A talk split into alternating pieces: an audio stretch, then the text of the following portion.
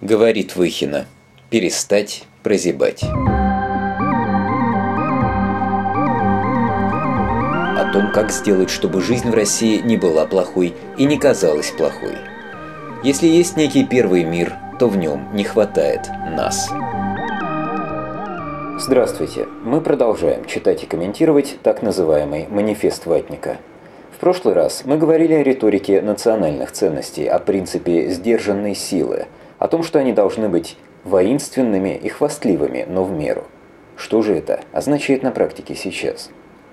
Думается, в данный момент России лучше всего подошла бы позиция принципиального делания вещей по-своему, так, как удобно и приятно нам самим. Это вполне оправдывает даже изрядный догматизм и может обезоружить насмешников.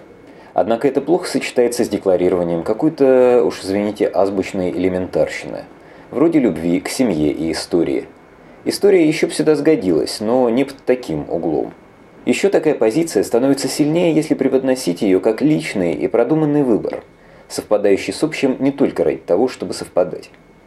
Значит, тем более не время подчеркивать то, что я, мол, так воспитан – да и вообще, в 21 веке исповедовать беспримесный традиционализм – это несколько ленивая, что ли, позиция. Это самое простое, за что можно ухватиться. И современный мир, много чего странного наизобретавший, несколько развращает, в том числе и тем, что элементарную разумность и трезвость легко переоценить и записать себе в невесть какую заслугу. Переходим теперь ко второму пункту. Цитата. «Я ватник, я привык, как селигерская жаба в оголтелом экстазе, скакать при каждом успехе моей страны на международной арене, будь то воссоединение с Крымом или победа Марии Шараповой на Уимблдонском турнире. Конец цитаты.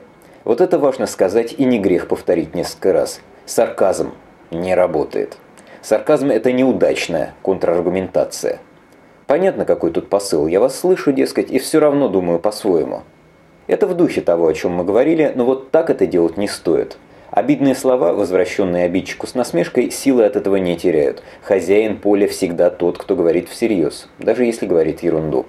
Особенно слабым ответом сарказм становится тогда, когда используется не походи и вскользь, а с каким-то непонятным смакованием и размазыванием. Вот зачем автору понадобилось говорить, что он жабой скачет в оголтелом экстазе? Прям как не москаль, честное слово. Это потому, что автор опять-таки на себя наговаривает, или, если хотите, преувеличивает свои ватные достоинства. Мнится мне, никакой он вообще не ватник на самом деле. Ему от этих обвинений самому смешно. Вещь понятная, мы в какой-то мере все такие, но мы-то докопаемся до сути, а кто-то другой нет. Уж если троллить насмешников, то надо селигерствовать по полной, не выбиваясь из роли. «Путин наш великий вождь» и так далее. Фигу из кармана не вынимать, критике проявлять абсолютную глухость а не разговаривать об этом, как бы оставляя себе лазейку.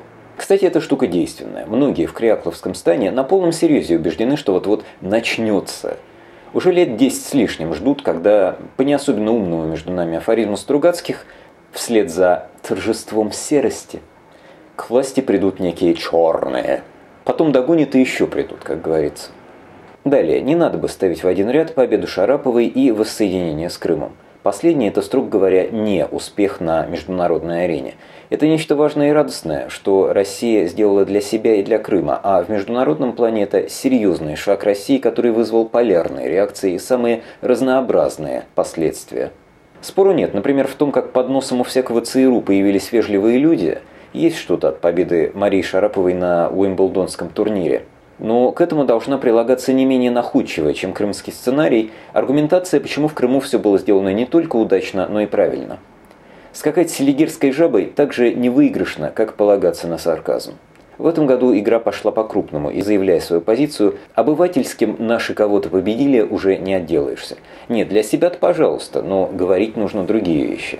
О Крыме продолжим в следующий раз, а заодно о фашизме, профинансированном Газдепом. Подкаст можно слушать по адресу firstworldrussia в одно слово .podster.fm, а также на странице ВКонтакте vk.com косая черта First World Russia. В Фейсбуке по такому же адресу тоже можно следить за обновлениями. Всего доброго. Помните, мы все заслуживаем большего.